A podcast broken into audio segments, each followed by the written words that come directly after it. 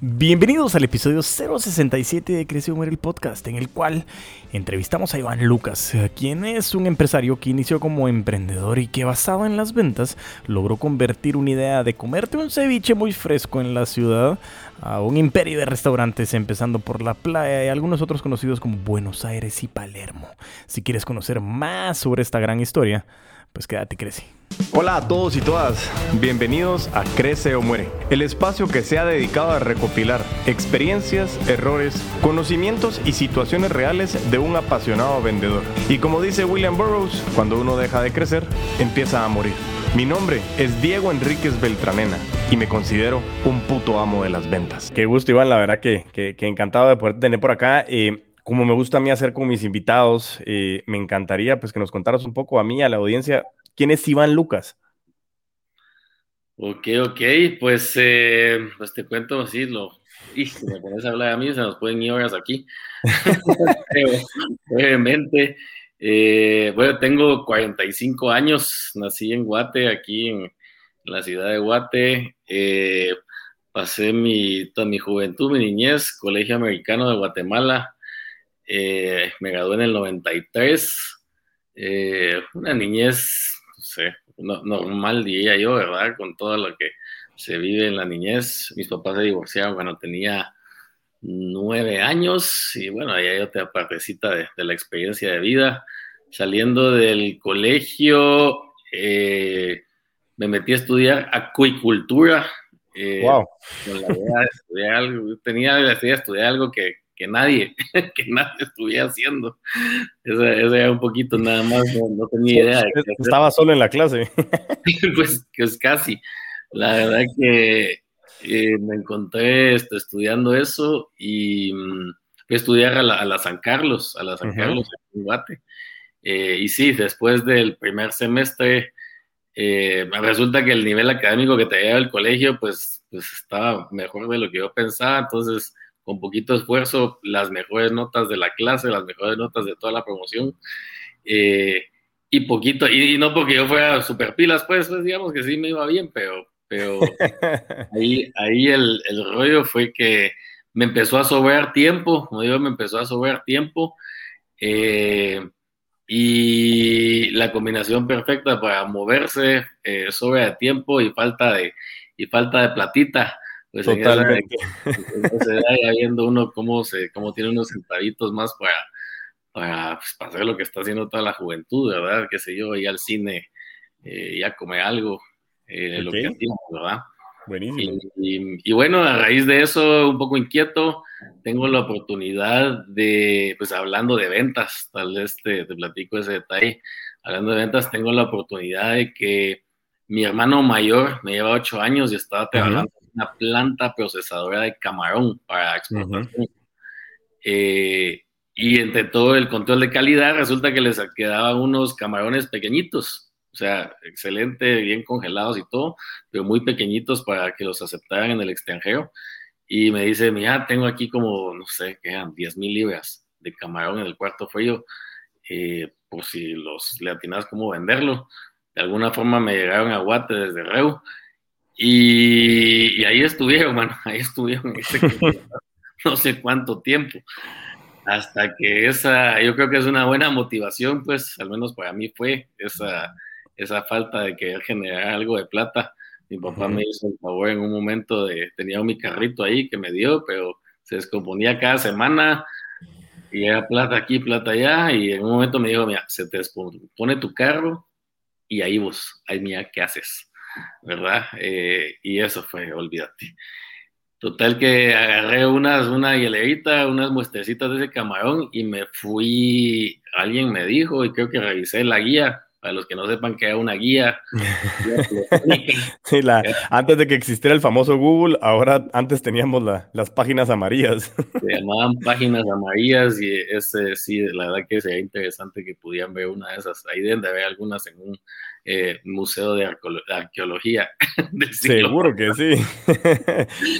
Eh, sí, eh, así es, me, me, me, agarré y me fui, me, fui a la zona 1, dice que ahí en la sexta calle, zona 1, por el palacio hay restaurantes chinos Y ahí fue mi, primera, mi primer intento de vender algo. Me metí a un restaurante chino y recuerdo que muy con algún chinito yo, ¿qué tal? Tengo camarón y claro, algo que ni entendés, va. En español, la cosa es de que tal vez sí hacían el dedito así, no muy chiquito. no, ajá.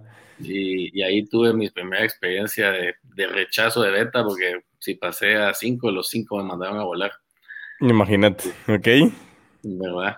Eh, y bueno, y siguiendo entonces, para, dejarlo para cuando sí fue, regresando de, vuelta de la zona 1 a la, a la, a la zona 14, pasé por la, pasé enfrente de un lugar que ya no existe, se llamaba Señor Tortuga, sabíamos que era una cevichería inmensa De, aquel tiempo.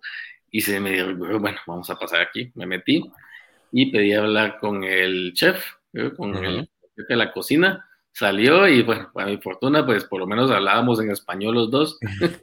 ya se podían entender más. En el cual nos entendimos, o sea, base para las ventas, la comunicación, si, si exterior ahí de algo, la comunicación es, es base, no que no se pueda vender eh, con alguien que habla tu idioma, pero pues obviamente tiene sus... Pero facilita. facilita mucho una comunicación fluida con este otro cuate eh, muy, muy así de tú a tú, mira, aquí tengo esto, y él rapidito me dijo igual, eh, ah, mira, déjame, la verdad que está muy chiquito para lo que nosotros usamos. Bueno, y ya un poquito, y lo otro que puedo extraer de la experiencia es como eso que dicen que a uno se le va haciendo una especie de callo ante el no. Totalmente de acuerdo. Ya llegaba, creo que fácil, cinco nos. Entonces el primer no, primero los nervios, el primer no cae así como que como que algo feo está pasando, el segundo un poco menos, ya por el quinto, no digamos, el sexto ya me lo esperaba, pues, ya decía, este, este me va a decir que no. Eh, eh, y tal vez ahí la, y entonces ya eso no se trata de mí, sino que pues definitivamente ando con un cam, yo ni sabía de camarón, no sabía de nada. Este, este producto que tengo, pues no es el que, el que se usa, ¿va? Eh, y entonces hay un poquito de creatividad que creo que es otro elemento para, para todo en la vida, en las ventas igual. Eh, cuando me dice que no, le pregunto, esta es pregunta clave. La otra cosa para las ventas, preguntar. Preguntarle a cliente muchísimo. Mientras más información tengas de lo que tu cliente necesita eh, solucionar, eso es, eso es para mí la venta. Realmente esa palabra venta hasta hay veces está eh, por algún lado, digamos que una venta es eh, solucionar algo, solucionarle algo a alguien. Totalmente. Y este entonces muy amablemente me dijo, la verdad es que está, está muy pequeño. Y yo la creatividad fue, ok, y contame entonces, o si tenés uno, uno ahí, enséñame cuál es el que vos usás. Y se va un instante, se sale a la cocina y me trae unos camarones. ¿ah? Eh, y yo, ah, ah, ok, perfecto. De esos también tenemos en la empresa ahí va un poquito de perspicacia y no es que se la recomiende a todo el mundo, pero pues no, no había mucha empresa detrás. claro, por supuesto. ¿verdad? Eh, pero sí había la confianza de que yo sabía que sí o sí podía conseguirle los camarones, pues, digamos, una especie de, de, mentirita noble con tal de ayudarlos, ¿verdad? Eh, que es que hay veces ese estilo de venta, ¿verdad? De primero ofreces y, en, y sabes que vas a encontrar la solución. Esa fue así. Eh, y bueno, te puedo contar la historia larguísima con detalles. El punto es de que le conseguí, no, no había ese camarón en mi inventario, digamos, en la red de mi casa, pero fui a la terminal, lo conseguí. Eh, y a raíz de eso empezó un negocio en donde empecé a vender una interesada, eran 100, 200 libras a la semana. Wow. camarón que le vendía a él. Y entonces, en eso, acepté caso que yo le ganaba creo que entre 3 y 5 quetzales cada, cada 100 libras, pues eran 500 pesitos a la bolsa por una ida a la terminal, ¿verdad? Entonces, pues de ahí te imaginas mi carro, el, a pestilencia de camarón que tuvo durante años. Mi carro tenía plata para arreglarlo, pero nadie se quería montar en él. Pero esa fue una, esa fue una, mi, mi, primera experiencia de, de, ventas, Diego, fue, fue esa, y, y la tengo en la memoria así como algo muy, muy preciado, ¿verdad? Buenísimo. Eh, y, les puedo transmitir, una, una victoria, no sé, pues tenía 19 años, eh, ni un entrenamiento, ni un conocimiento, ni nada, mano, solo, pero fascinante, o sea, la victoria de que te digan que sí, tráemelo, wow. Eh, no, totalmente. Y fíjate que ahí, ahí quiero, quiero rescatar un poquito, Iván, de algunos temas que hablabas y, me encanta realmente la historia y para poderte presentar me, me parece súper atinado porque dijiste varios temas eh, que generan muchísimo valor. Eh, dentro de los temas hablabas del tema de la comunicación. Nosotros hemos hablado que nosotros como vendedores y vendedoras pues somos comunicadores y eso es súper importante al final poder eh, tener una comunicación fluida. Y luego eh, mezclabas un poco el tema de, la comunicación con preguntar. Y, nosotros en el podcast de Crece Muere siempre hemos hablado que la herramienta más importante de la comunicación es la escucha. Y en este caso nos estabas diciendo que preguntar mucho para conocer mucha información y eso es algo vital para nosotros los vendedores o los putos amos de las ventas enfocados en que preguntamos mucho para poder escuchar, escuchar, escuchar, escuchar y poder encontrar cuál es ese punto de dolor que posiblemente nuestros clientes o prospectos tengan para nosotros poderlo solucionar. Y como decías tú en su momento, le pasa muchísimo a algunos vendedores o emprendedores que salen con un producto que les, que les, que bueno, lo tienen por necesidad, lo tienen porque no saben qué hacer o porque sencillamente dicen me gusta salgo al mercado, pero sin haber preguntado qué es lo que necesitaban. Y tú te diste cuenta que, bueno, tenías esos camarones pequeños y cuando comienzas a preguntar te das cuenta qué es lo que necesitaba el cliente y de esa manera encuentras una manera de generar nuevos ingresos. Eso me parece a mí espectacular a través de la creatividad y, y esa sensación que comienzan a dar esa adrenalina, como decías, no solo el que te digan que sí, sino la adrenalina de comenzar a hacer eh, y poder encontrar una solución a, esos problemas que los clientes tienen, porque eh, al final el, el dinero, nosotros lo dejamos bien claro aquí, que el dinero es un medio, no es un fin, y es saber qué es lo que quieres hacer con ese dinero. Y en este caso era, mi carro se está arruinando, mi papá ya no me puede apoyar, entonces sencillamente encuentro una manera para tener más dinero, puedo arreglar mi carro y quién sabe qué más puedo hacer como poder disfrutar esas salidas al cine que tanto nos decías. Así que me encanta. Y ahora, para, para preguntar, preguntarte un poco, Iván, tengo entendido que estás involucrado en la industria de la gastronomía, en la industria de los restaurantes, ¿sí? Entonces, me comienzas a contar ahorita que, arrancaste un poco con el tema de los camarones. Eh, no sé si eso fue la, chispa que arranca en tu persona, eh, esta relación que tienes con, la parte de, la industria de los restaurantes. Cuéntame un poco más. ¿Cómo es que arrancas el tema de la industria de los restaurantes? ¿Cómo has visto el tema de vender un proyecto, de vender una idea, de vender realmente ese, ese, ese estilo o esa, o esa experiencia de, alimentos aquí en Guatemala. Cuéntame un poco más con relación a eso. Muy bien, muy bien. Pues, eh, pues sí, hay, una evolución ahí. Pues sí, empiezan los camarones. Eh, los camarones evolucionan en algún momento a ceviche. Pues ahí había camarón, ¿verdad? Eh, claro. Del lado de ventas específicamente, hablar que detallitos que fui aprendiendo para compartir eh, con, quien, con quien nos escuchen.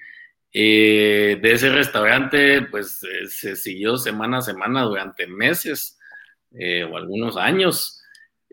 una vez se encuentra un éxito, pues otra de las cosas, o sea, lo que funciona, repetirlo, ¿verdad? Lo que no funciona, dejarlo ahí. O sea, no regresé a, los restaurantes chinos de la zona 1, ¿verdad? Y, sin embargo, bueno, no, miento, miento. Creo que en, creo que en, algún, en algún momento les encontré una solución y eso es lo otro, pues no, no lo abandoné al 100%. Cuando encontré alguna solución, regresé con ellos sin, sin tanto miedo. Creo que un camaroncito más grande, pues sí, conseguí el camarón más grande, entonces pues ya, Ahora ya estaban interesados. Ya tenías información valiosa también. Buenísimo. Es una buena corrección ahí. La, la información es la información es lo más valioso cuando le quieres solucionar algo a alguien, ¿verdad? Eh, y bueno, evoluciona en algún momento, me recuerdo que alguien, el, amigo de alguien iba a ver un taller, un taller, un tallercito ahí, eh, eh, cabal en la zona 14, ahí por la vía. Y para la apertura de su taller querían ceviches. Y bueno, yo como tenía de los camarones y de algún lado, mano, nos fumamos eh, nos fumamos ahí, pues ya tenía un, socio, eh, nos fumamos un ceviche y, el ceviche se vendió, el ceviche se vendió al Chile. Y empecé a visualizar eso, la diferencia de entre vender camarón, que es una materia prima, digamos, pues, que no, tenía más valor agregado en este caso que jalarlo de un lugar a otro y el comercio eh, aprendí esos, aprendí muchas cosas que ahorita las digo como conceptos el comercio es eso, es trasladar cosas de un lugar a otro. ¿verdad? Pues vemos Amazon, eso es lo que hace, ¿va? Precisamente, me encanta, totalmente de acuerdo. Mencionaba un pequeñín ahí. Eh, en este caso, pues se trasladar camarón de un lugar a otro, ya fuera de Arreu, el de la planta pequeñito, a la capital o desde la zona, desde la zona 4, la terminal que la tenemos ahí, a un lugar más cerca, y ahí se ganaba la plata. A la hora de hacer el ceviche, eh, aprendí, pues sí, mucho el aprendizaje fue, fue verlo, no fue leerlo, ni escucharlo en ese momento, cosa que, igual es buenísimo cuando haces ambas. Pero la ganancia del ceviche, mano, era un camarón. O sea, ese camarón solo por haberlo eh, apagado en agua, se dice, agua hirviendo, va el camarón y salita y, y de ahí la, esa receta va, bueno, lo que lleva un ceviche y, y, el nivel de margen entre vender camarón crudo y vender camarón en ceviche fue así como... Era muchísimo más amplio totalmente. muchísimo más amplio. Eh, y la sencillez, eso sí es puro comercio, la sencillez del valor que le das a una chela, a una cerveza, solo por enfriarla solo por enfriarla. Bueno, digamos, a veces te la venden fría, pues. Eh, y el margen de una cerveza versus el súper, versus irle a comprar al súper, versus tenérsela a alguien fría, cuando más la necesita, vamos a decir, que se esté echando su ceviche, eh, es otro margen súper interesante, ¿ves? Interesantísimo, eso sí me parece bien interesante. Y ese fue un primer descubrimiento. Imagínate, esa fue mi entrada al mundo culinario, como lo acabas de llamar. Eh, eso, entre, pasos y pasos, que pues, yo no, los quiero tener aquí horas de horas, pero eso de evolución a la playa. Eso de evolución a, la playa en la zona 14, eh, a través de unos cuantos años, por supuesto. Eh, aventarse ahí con, con, el local, el local donde sigue la playa ahorita en la zona 14, era un jardín que había sobrado ahí en Plaza Buteca. Eh, o sea, ese fue un jardín durante unos cuantos años. Y, y, pues ahí, ahí construimos este local con, con apoyo de, del centro comercial. Y empieza otro tipo de, empieza otro tipo, otro tipo de venta, ¿verdad? Ese es, es, otro tipo de venta. Eh, sí, ya pasaste de ceviche a algo muchísimo más integral, más completo, más complejo también, ya manejo de personal, otras cosas bien interesantes y para quienes no conocieron, porque tenemos muchos, eh, muchas generaciones en la audiencia, pues la playa en su momento fue un lugar eh, en el cual se juntaba muchísima gente, se logró generar un, punto de muchísima popularidad eh, y era el concepto de, poder tener la playa en el centro de la ciudad, entonces era poder llegar a tomarte tu cerveza, poder comerte tu ceviche en un lugar llamado la playa, eh, que estaba ambientado como si estuvieras en el puerto, que era realmente lo que llamaba muchísimo la atención también, ¿verdad? Sí, sí, sí, y ahí empieza el lado que sí es gastronómico, culinario, el, observar que eh, lo que estamos agregando de valor al público eh, no es necesariamente solo comida y comida rica y comida de buena calidad, por supuesto, sino una experiencia. O sea, empezar a ver de esto de qué le está solucionando uno a la gente nuevamente para poder hacer una venta. Eh, la solución en este caso empezamos a ver que es una experiencia, un, un ambiente, un ambiente completo. Eh, y ante eso, entonces, eh, ver qué es la música, ver qué es eso personal para tener un servicio rápido, ¿verdad? Amable. Em, y bueno, eso, eso da lugar, realmente la, en ese momento la, la, comida, el tema gastronómico a nivel comida no se complicó mucho. Al principio básicamente era ceviche y chela y se le agregó muy ahí creo que teníamos nachos. Eh, pues el punto es que te podías llegar a sentar, ¿verdad? Y te iban a... Claro, y eso. Eso ya era diferente a, desde que empezamos de los camarones a poder tener lugar en el que ya te podías llegar a sentar. Exactamente, exacto. Y había, unos cuantos años de evolución ahí de, y todo lo tengo aquí como que hubiera sido ayer, ¿verdad? Pero, regresando al tema de ventas, eso, siempre viendo, creo que el tema es cómo, cómo agregas valor, cómo tenés algo valioso que, que las hay veces que las personas lo estén buscando, como sabemos, pues es solucionar una, una necesidad que existe en el mercado. Y por otro lado, hay veces es crear hasta cierto punto alguna que, que el público no se había imaginado en un momento ningún, tampoco. Ahorita que hiciste referencia a la playa, eh, además de ese ambiente, es el lugar donde está ubicado. Para los que no saben, igual eh, en ese momento estamos hablando eh, los principios de los 90. Para uno comer un ceviche en Guatemala, uno tenía que irse, y todavía están por ahí, para los que no van por ese a la zona 5. A la, zona a la zona 5, zona 4, bueno, zona 5, bueno, por, todos lados donde usualmente, eh, digamos, la, mayoría de gente que supongo son, son, eh, son los que escuchan aquí, eh, probablemente no, no, pasan por ahí su día a día, zona 5, zona 4, en frente del Liceo Guatemala habían como cuatro cevicherías, por no eran las más cercanas que yo tenía visto, y buen ceviche, buen ceviche, pero, pero no buena ubicación, digamos, no parqueo, eh, no, no, no, tan bonito, digamos, ¿verdad? Entonces una solución, por ejemplo, fue, o sea, en toda la zona 14 y, y zona 10, digamos, eso, no había una cevichería Imagínense, o sea, históricamente. O sea, esa fue la primera cevichería eh, de la zona 14. Y ahorita vemos que viene ceviche por todos lados. Pues. Sí, por supuesto.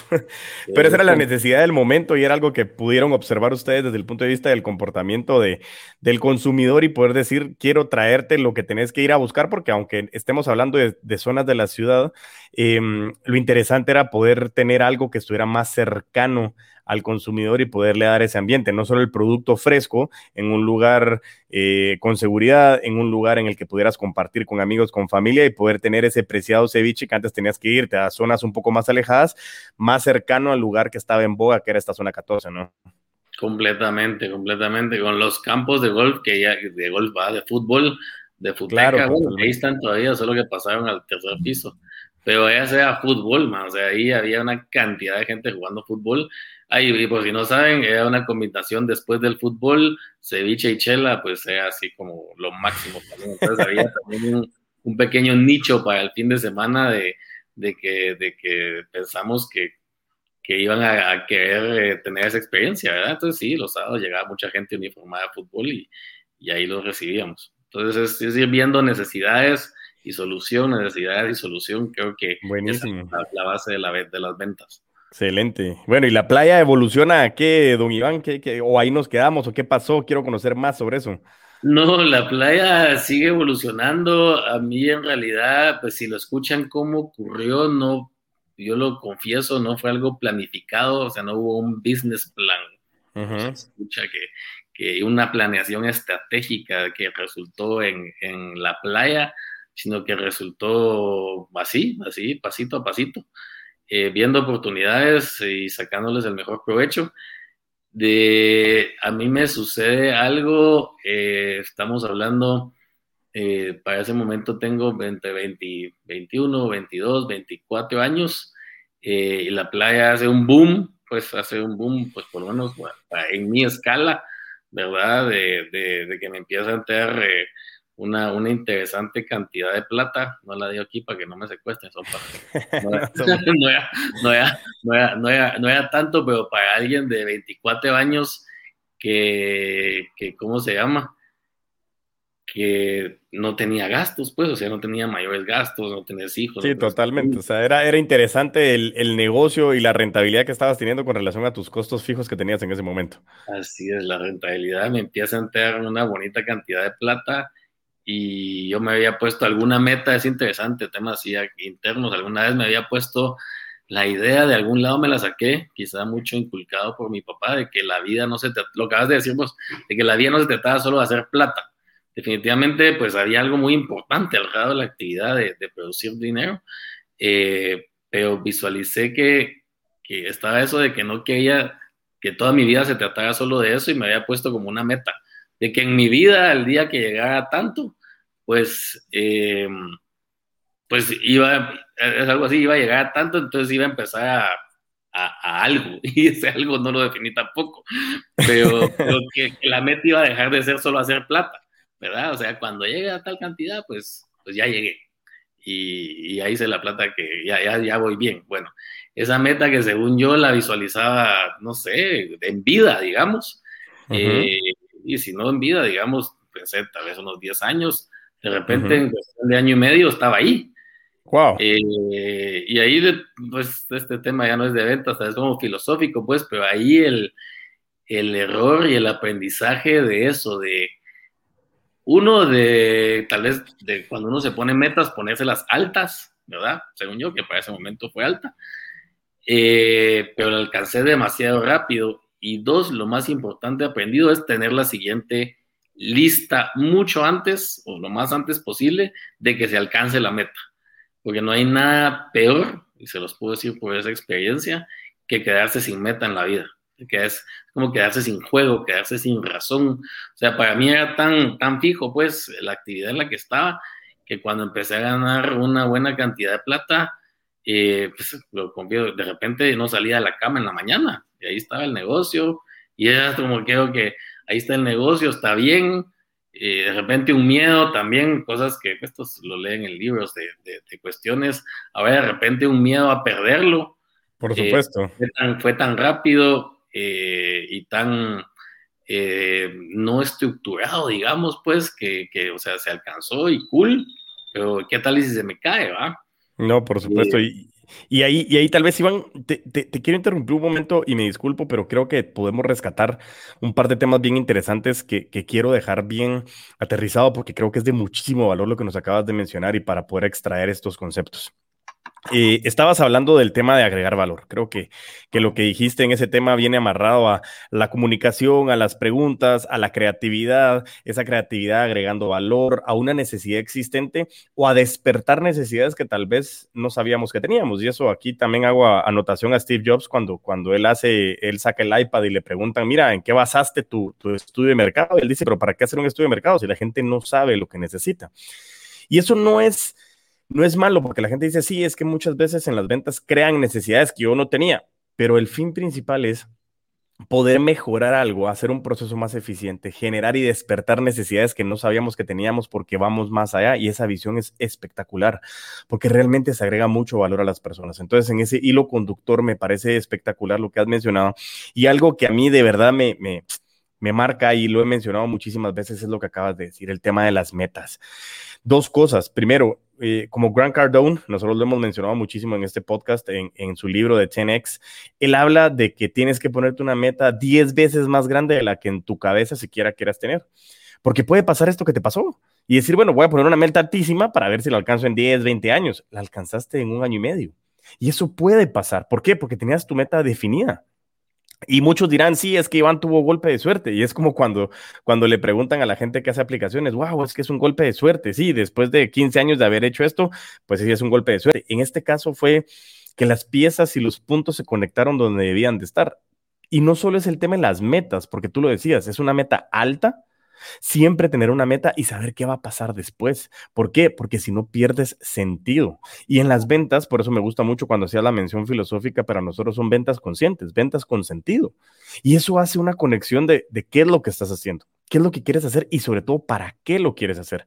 ¿Por qué? Porque si no puede pasar lo que tú mencionas. Eh, te levantas en la mañana, no tienes mucho motivo, razón, ahí están las cosas eh, y comienza a mezclarse en eso, decir, bueno, no me siento motivado de ir eh, o las cosas van muy bien, pero ¿y si lo pierdo? Y comienza a hacer ese esa conversación interna en nuestra cabeza que muchas veces es nuestro peor enemigo, eh, que comenzamos nosotros a pensar, ¿y qué pasa así? ¿Y qué pasa así? Es que, es que, es que, y empezamos con esa enfermedad que hemos mencionado, conocida como la esquizofrenia. Y es, es que fíjese, es que fíjese, y comenzamos a poner un montón de excusas que en este caso son temores que nos mencionabas de perderlo todo, pero también analógicamente muchas veces pasa eh, alguien que está trabajando, alguien que quiere emprender, alguien que quiere comenzar a vender algo y es, es que me van a decir que no. Sí, por supuesto te van a decir que no, pero tuviste que pasar muchas veces para llegar a ese sí. Imagínate, desde haber empezado con esos camarones pequeños a lo que estamos hablando de la playa y todavía nos falta un buen trecho para poder conocer un poco más tu historia realmente es impresionante y estos conceptos los quería rescatar porque creo que vale muchísimo la pena los conceptos y el valor agregado que estás dando al concepto de las ventas relacionales que estamos nosotros hablando desde el punto de vista de tener conciencia y vender con sentido, desde el punto de vista de conectarnos hacia la meta que queremos llegar. Así que muchas gracias porque quería hacer esa anotación. Así que continuemos con la historia, Iván, por favor. Continuamos con la historia, ok. Eh, bueno, entonces sin eso, sin tener la siguiente meta, entonces 24 años, eso igual no fue la noche a la mañana, ahora estamos hablando eh, 24 años, empecé a los 19, pues son 5 años, ¿verdad? 5 años, de, de, de, mucha prueba y error, mucho el famoso fracaso, que pues si todos los, los, que escuchan lo pongo entre comillas, porque sucede que cada fracaso pues es un pasito más en el camino nada más. Me encanta. Eh, muchísimo de eso, muchísimo de eso y de repente llegar a donde, a donde está la, esa meta, pues. Eh, y bueno, a raíz de eso eh, evoluciona, en un momento entonces pues pierdo toda la motivación, tengo muchísimos, muchísimos miedos. La playa queda que no en ese momento, y aquí dándole mis socios extraordinarios, ahí la tienen todavía y ha evolucionado muchísimo positivamente mis ex socios y, y, son, siguen siendo mis amigos, pero en ese momento se me fue un poco de las manos y, y se volvió un bar, bar, bar o sea, de ser cevichería, y ni le dije, pero al principio iba a ser cevichería familiar. Según yo iba a ser, eso es antes de mencionar lo de la chela. Eh, eh, quería que fuera una cevichería familiar donde supuestamente iban a llegar eh, la señora con sus hijos y hasta con azafates, según yo, se iban a llevar en self-service el ceviche, ideas de fracasos que inmediatamente no funcionaron. Entonces, a esta época que estoy hablando, la plata que, que estoy haciendo es de venta de alcohol. Estamos hablando chela y chela y, y wow, pues. Eh, y licor, eh, sí. Y licor, eh, cócteles, todo el rollo. Y bien, pero en algunos momentos se nos iba de la mano, pues, porque estás en un tema donde estás empujando al personal y el ambiente a que pues mientras más se vende, pues más platas es, bien. Por otro lado, mientras más se vende, pues más relajo hay. Eh, por supuesto, eh, totalmente. Eh, tenemos, ajá, en esa, en esa industria ya por ahí, entonces tenemos, tenemos demandas de los vecinos por exceso de ruido ahí. Tenemos los dueños del centro comercial que cada tres semanas me sienta, me, me sientan en la oficina a decirme una vez más y te quitamos el local. Eh, tenemos un tema de las autoridades, de que como los vecinos reclaman, nos caen la policía y de repente te entregaron 50 policías vestidos de negro con ametralladoras a registrar a todo el mundo. La multisectorial se llamaba. En un momento me, me sellaron el equipo de música. Ah, hubo un montón de cositas que después de, después de unos cuantos años se me combina con se me combina todo, si ves, o sea, de repente ya no estar tan motivado por solo hacer plata, aunque viene, eh, más estas, eh, digamos, obstáculos, y yo empiezo a ver, parecía como que esto es lo que estoy, como que va en cierto sentido en contra a la corriente, pues, sin, sin, sin meterme muy filosofía, pero como que va en contra de algo.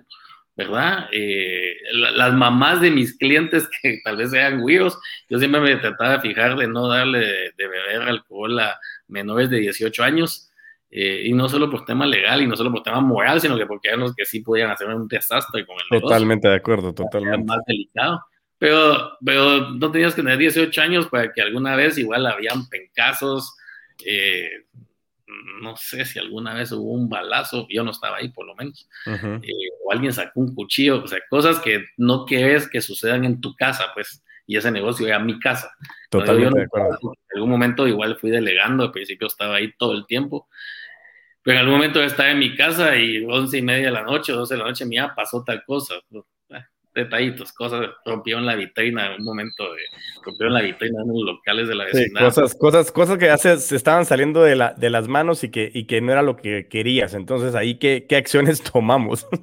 entre ese, todo ese listado, pues fíjate que entre todo eso se me acumula algo y yo digo, eh, tengo la oportunidad con, con un, un buen amigo que recién ya están regresando mis amigos de la U, o sea, todo esto, yo estuve en esto, mis amigos están regresando a la universidad a emprender, un buen amigo, eh, como mi hermano, emprende algo por ahí eh, y está viendo en qué más emprende y de alguna forma nos hablamos y le digo, bueno, te vendo un pedazo. Y ese te vendo un pedazo fue entre, entre todo esto, entre mi propia incomodidad con el negocio, el miedo eh, y, el, y el considerar que al venderlo entonces ya no voy a tener que compartir todo este miedo y toda esta operación yo solito, sino que con alguien más. Okay. Eh, y podamos ser, podamos ser eh, dos en el, en el barco. Eh, y resulta que mi, mi, amigo viene, ya él viene hablado, emparejado, digamos, empresarialmente a esa edad, eh, viendo de emprender con el primo, entonces no viene uno, sino que vienen dos, total que yo vendo dos tercios del negocio. Ok. ¿verdad? Vendo dos tercios del negocio con la idea de, de eso, de, según yo, eh, tener un tercio de la responsabilidad y bueno, un tercio de la utilidad y de que el juntarme con otra gente muy visionaria, que este amigo es, eh, era y sigue siendo muy visionario, pues me puede ampliar los horizontes a qué sé yo. Buenísimo. Eh, y así, y así eh, hago una sociedad. Eh, y bueno, esa sociedad evoluciona a otro, a, a, otro. Abrimos un lugar que se llama El Por Ahí, que, que fue en la zona 10, donde ahorita está Fontavela. Uh -huh. hemos, armamos con contenedores un lugar ahí. Y bueno, ese, ese iba a ser un restaurante, para que alguien sepa. La primera noche dejó ese restaurante y se volvió discoteca. Wow. Así, pasó, de, de, pasó por bar a discoteca una vez. Era, era alegrísimo, era un desmadre eh, oficialmente. Eh, y bueno, ese otro negocio que abrimos entre los tres eh, me siguió llevando en ese, en la zona 10, los vecinos más protestas, eh, ese lugar era más recio, en ese lugar habían, imagínense, llegó un momento donde teníamos 18 bouncers, o sea, son 18 wow. personas solo para evitar, solo para que hubieran problemas, no, o sea, sí es, escaló a otro nivel y, y, y, y se fue de las manos. Eh, en un momento pues ya ni íbamos ninguno de los tres socios, teníamos un gerente ahí y eso, pues afortunadamente nos seguía rentando plata todos los meses.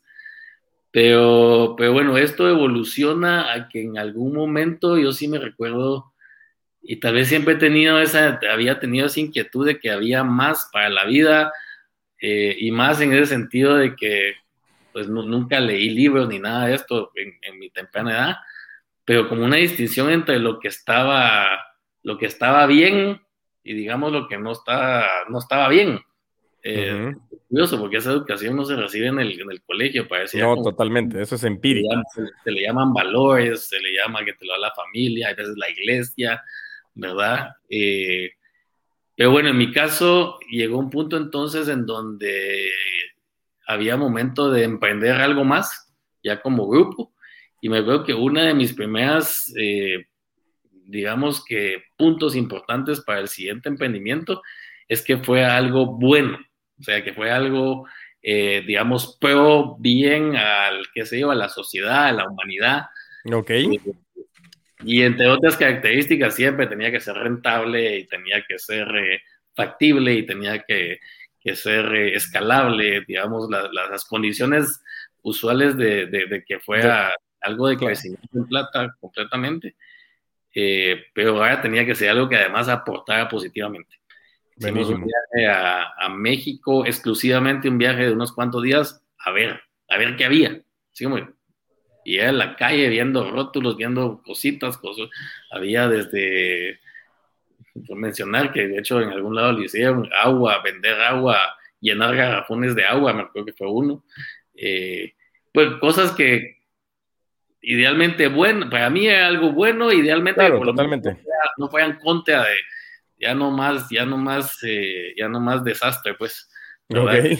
en el tipo de negocio y vayamos encontrando un negocio que, que fue un gimnasio para mujeres, una franquicia gringa que okay. se llama Curves. Uh -huh. Se llama o se llama, bueno, de hecho hay uno aquí todavía en la zona 15.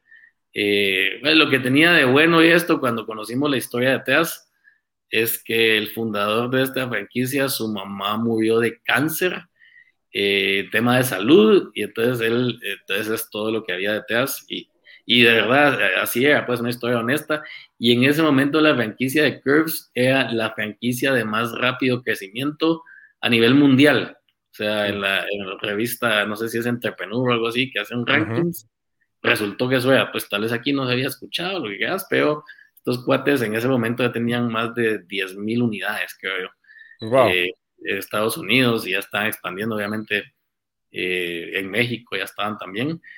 Y bueno, ese, ese, fue el, ese fue el siguiente negocio. Hicimos, una, hicimos el negocio de Curves entre, con esta sociedad de tres y pagamos abriendo entre El Salvador, Guatemala y Honduras. Abrimos 15 unidades como en año y medio Eh, pues hay otras historias, pues era un gimnasio para mujeres y éramos tres hombres, no podíamos entrar al gimnasio, imagínate, a nivel de servicio pues, del restaurante, partes que te acercas al cliente y puedes estar ahí sintiendo, aquí no, aquí todo era un tanto a, nivel remoto, o sea, nuestro staff eran mujeres eh, y, nuestras clientes eran mujeres, entrabas a uno de esos gimnasios y sentías así como, no te echaban con palabras, te echaban con la con los ojos. Con la mirada. Con la mirada. Este es territorio, este territorio no es para usted, no importa si es el dueño. Eh, y bueno, ese fue otro emprendimiento. Si ves nuevamente ligado a ventas, una necesidad de súper, si aquí han estado leyendo libros, no, nunca se definió así, pero me recuerdo que cuando leí el eh, Blue Ocean, el claro, totalmente. el océano azul, pues Curbs era un océano azul porque yo ahorita te dije gimnasio para mujeres, resulta que no era un gimnasio, era una categoría que no existía. O sea, el gimnasio, conocemos los gimnasios de que tienen todo lo que tienen los gimnasios, pues, desde spinning, pesas, claro. Eh, bandas. Eh, este no, este era un circuito con, podías empezar con ocho máquinas diseñadas por ellos eh, y hacías un workout de 30 minutos y punto, nada más, era solo para mujeres, cosa que tampoco también estaba fuera del Océano Rojo. O sea, tenía muchas características de océano azul eh, y, por, y por eso fue un boom, fue un boom a nivel mundial. Y fue un boom aquí en Guate también cuando lo hicimos. Tuvimos bastante éxito. Eh, y bueno, en este, en este podcast pues no les cuento toda la ruta de fracaso, porque ya, no lo, ya no lo tenemos, pero en ese caso nuevamente encontramos una solución, una, una, una solución para estas era la señora, era la, era la señora que no iba a ir al gimnasio, ese era nuestro mercado, una solución para la señora que no, que no tenía el cuerpazo y que no quería ir al gimnasio, donde estaban las otras con cuerpazo, los hombres también que se le quedan viendo a todas las demás. Entonces esta podía ser la señora con, con, sobrepeso, que en su vida había puesto un pie en el gimnasio, que no iba a poner un pie en el gimnasio nunca. Eh, pero que en este lugar se podía sentir como, es más, el, eh, es que más, el gimnasio es lo que más se le acerca, pues, pero es una especie de comunidad, de hecho se llamaban clubes, cada uno un club, entonces se trataba de que además hubiera como esta hermandad, comunidad de apoyo, tanto del staff como entre ellas, eh, de sus metas de peso, y a veces, esto me enteré yo porque no estaba ahí, pero en algún momento mi esposa y mi hermana lo manejaban, era hasta una comunidad de apoyo de cosas emocionales. Seguro que sí. Cosas con el esposo. Eh, la verdad que la verdad que es fascinante. Pero nuevamente llegando a que la venta estaba hecha, no era fácil. Cuando estás vendiendo algún océano azul, eh, es porque es muy fácil. Todavía ahorita no lo puedo escribir bien, pues, porque no existe antes. Estás haciendo algo que no existe antes. Eh, pues el, ejemplo del, del iPod de, ¿cómo se llama? De, Steve Jobs. De Steve Jobs. Eh, sí. Eh, en un su momento muy difícil de escribir, o sea, lo tenías que comprar. O sea, eh, yo cuando, cuando vimos la introducción del iPod, ya lo decías que viene esto, donde tu música la vas a tener, o sea, no, no entendías, pues. El que te lo trataba de escribir no podía y el que lo quería entender tampoco. Sabes que comprarlo. O sea, Totalmente Y una vez lo probas, decís, wow. Bueno, eso evoluciona al iPhone que tienen hoy en día, para que sepan. No, totalmente. buenísimo, buenísimo, ¿no? Y la verdad que eso, eso que acabas de mencionar, eh, Iván, me, me parece también que agrega mucho valor y es cuando estás empezando a vender algo, por eso es que la parte de, de, vender y emprender tiene muchos puntos en común, pero a mí sí me gusta separarlo, porque el emprendimiento es muchísimo más integral desde el punto de vista de la empresa, que te conviertes de emprendedor a empresario, y, como vendedores específicamente hablamos de ese concepto de, la transferencia de confianza, esa generación de valor, esa satisfacción de una necesidad, pero estabas hablando de que cuando tenemos un océano azul, eh, que es ese momento en el que eh, estás buscando algo donde no existe mucha competencia, pero el hecho de que no exista mucha competencia o no exista competencia es lo complejo de poder explicar, de poder decir, mira, esto es lo que tú necesitas. ¿Por qué? Porque ahí es lo que hemos visto en la parte electrónica es cuando se entiende más fácil, cuando está la curva de, de, los productos tecnológicos y están los, los early adopters, que son los que normalmente van creyendo en el producto, luego los que ya comienzan a decir, ah, bueno, ya hay más gente, hasta que llega el momento del pico donde dice, bueno, si todos están yendo, yo también, o si todos están comprando, yo también. Y eso es bien interesante y eso también agrega valor para que nosotros podamos como vendedores y vendedoras poder tener esas estrategias de analizar en qué mercado estamos, eh, qué es lo que estamos vendiendo, quién es nuestro cliente, qué necesidad es la que está buscando y cómo la vamos a satisfacer, quiénes están hoy por hoy en ese mercado y cómo se puede generar esa competitividad que lo tenemos ahí. Y, eso me ha gustado muchísimo, realmente de pasarnos de un negocio a otro ha ido trayendo muchas, mucha información. Y a mí me gustaría, como para entrar al último segmento, Iván, conocer un poquito eh, hoy de la experiencia que has tenido desde, desde tener esos camarones pequeños, eh, desde poder llegar también a, restaurantes como X Restaurante, como Palermo, eh, también Buenos Aires se llama el nuevo, ¿no?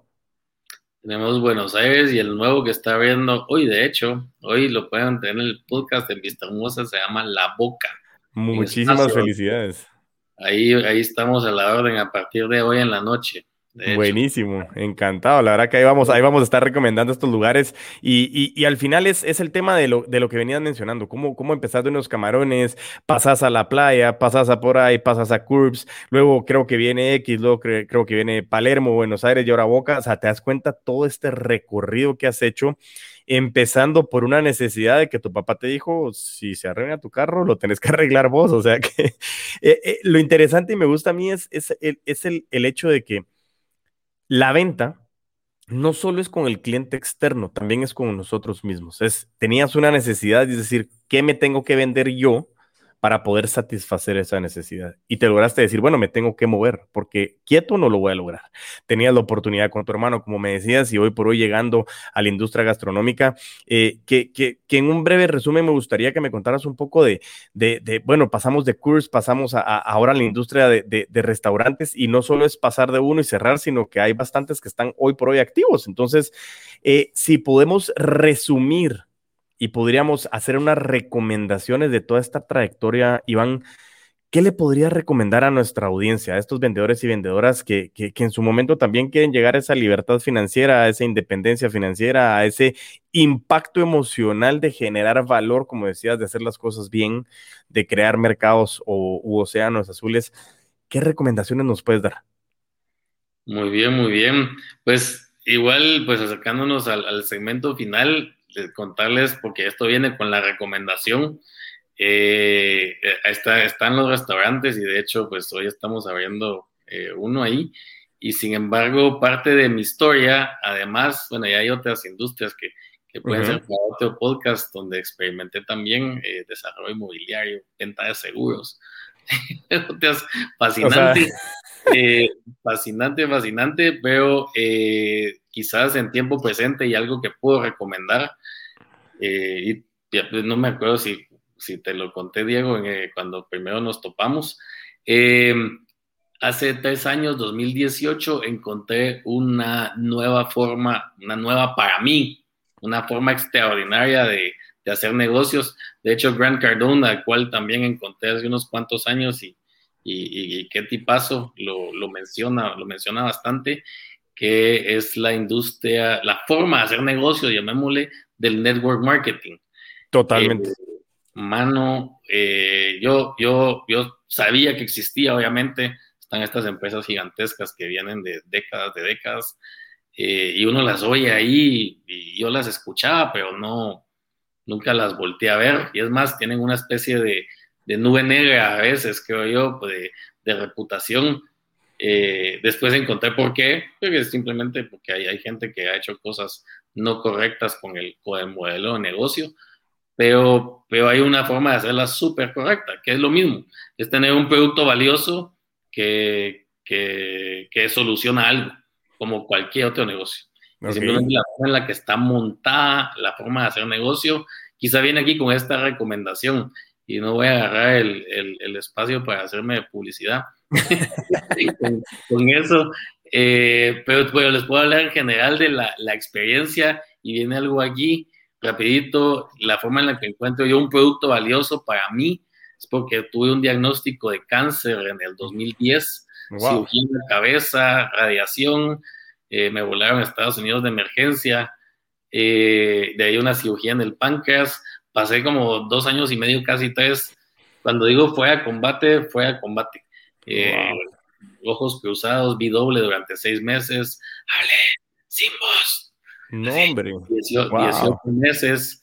Eh, bueno, y la etiqueta es, si alguien está con algún tema de cáncer cercano, que siempre lo pregunto cuando estoy en persona, pues no sé, tal vez porque pasé por ahí y porque estoy del otro lado de todo lo que aprendí. Hay veces eh, trato de tener el tacto de, de con la gente que, que lo lamento si están pasando por algo así y tal vez hasta decirles que estoy disponible para contarles mi experiencia de cómo, cómo salí del otro lado.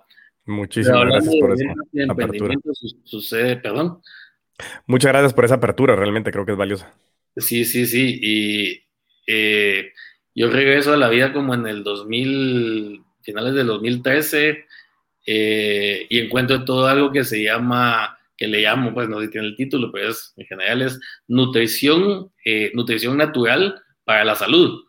Ya, o sea, yo solo conocía el lado mi papá, mi papá era médico, que en paz descanse, y entonces siempre conocimos lo que todo el mundo conoce, médicos, doctores, eh, farmacéutica, etcétera.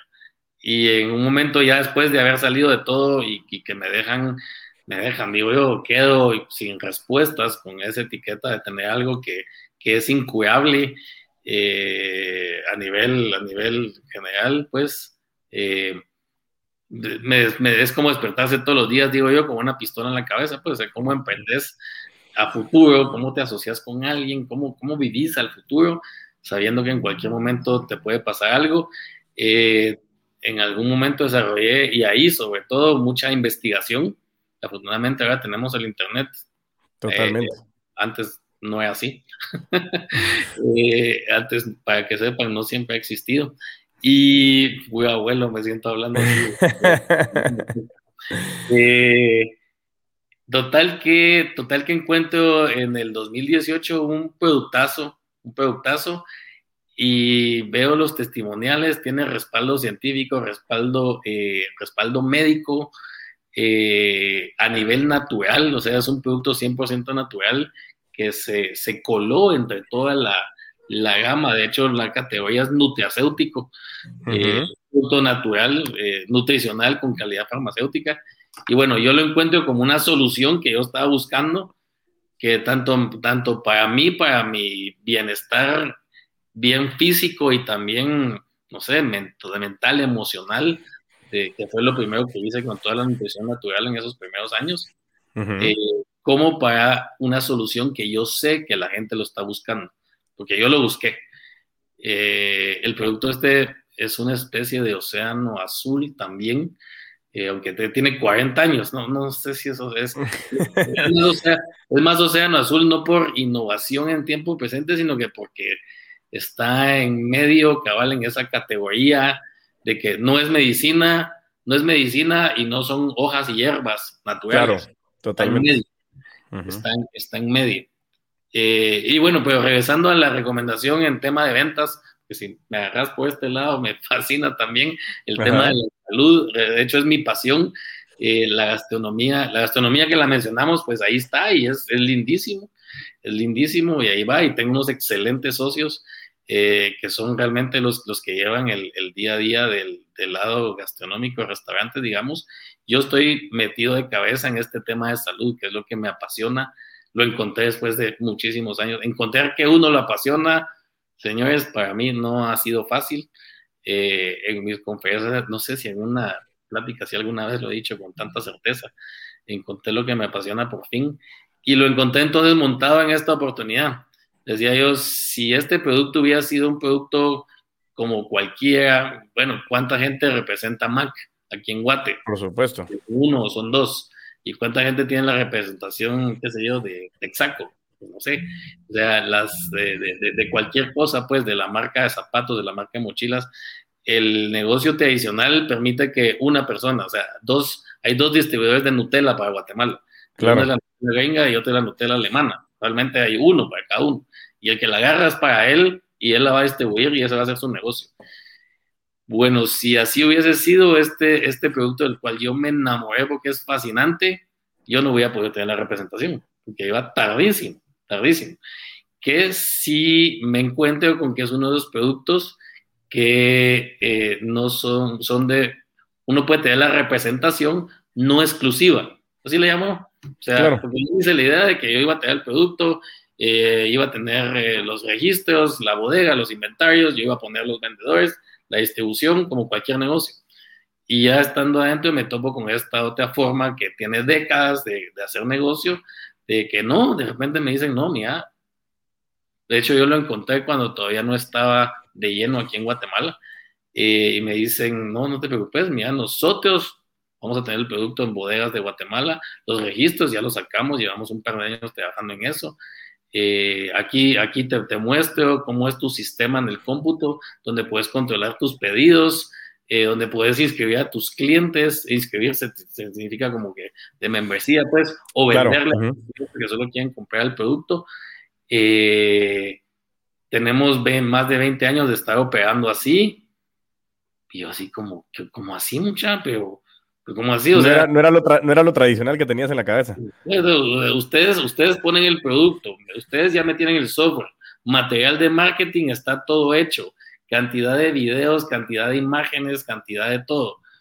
Y, y, y entonces, o sea, de, de, de, los, no sé, de los 10 puntos básicos que hay que hacer para montar un negocio, de la nada, que es lo que yo he hecho regularmente, pues este, este, este negocio ya te ha montado 8 ya, o sea, ya está el producto, ya está el material de Ya marketing. está todo listo, casi que.